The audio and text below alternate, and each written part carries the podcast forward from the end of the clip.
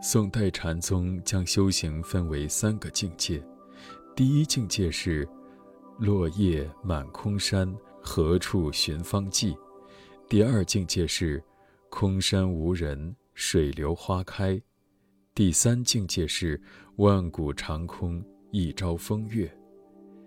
在第一个境界中，人苦寻禅而不能得；第二境界中，人破除执念。似悟禅，还未得道；第三境界中，人超越时空的局限，得道以至无拘无束之境。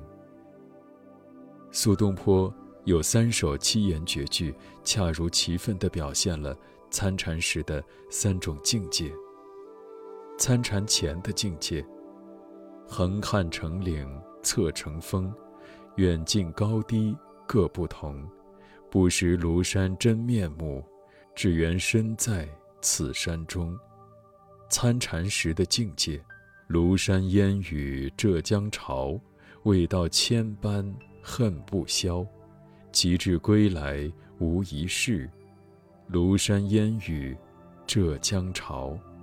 参禅后的境界，溪声尽是广长舌，山色无非清净身。夜来八万四千骑，他日如何举四人？宋代清源维信禅师将这三境说得更直白。老僧三十年前未参禅时，看山是山，看水是水；到如今亲见知识，有个入处，看山不是山，看水不是水。而今得个歇息处，看山还是山，看水还是水。从执迷于世俗外物，到否定世俗而执迷于佛法，最后抛却执着，真于领悟佛法真谛的境界。参禅三境，恰似人生三境。当代著名作家池莉在其文章中写道。人认识世界之初，一切都是新鲜的，眼睛看见什么就是什么，这是第一层境界。随着年龄与阅历的增长，看到这个世界复杂的一面，世间之事经常是黑白颠倒、是非混淆，此时人便会变得激愤、忧虑，心中充满疑问与警惕，山与水都不再单纯。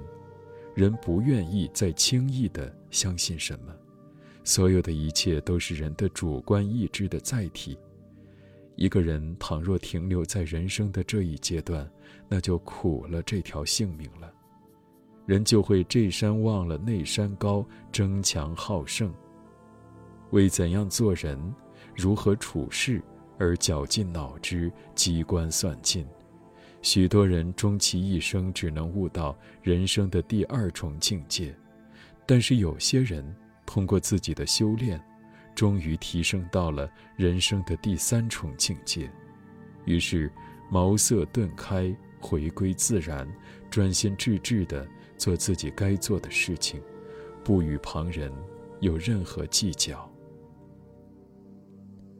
任你红尘滚滚，我自清风朗月。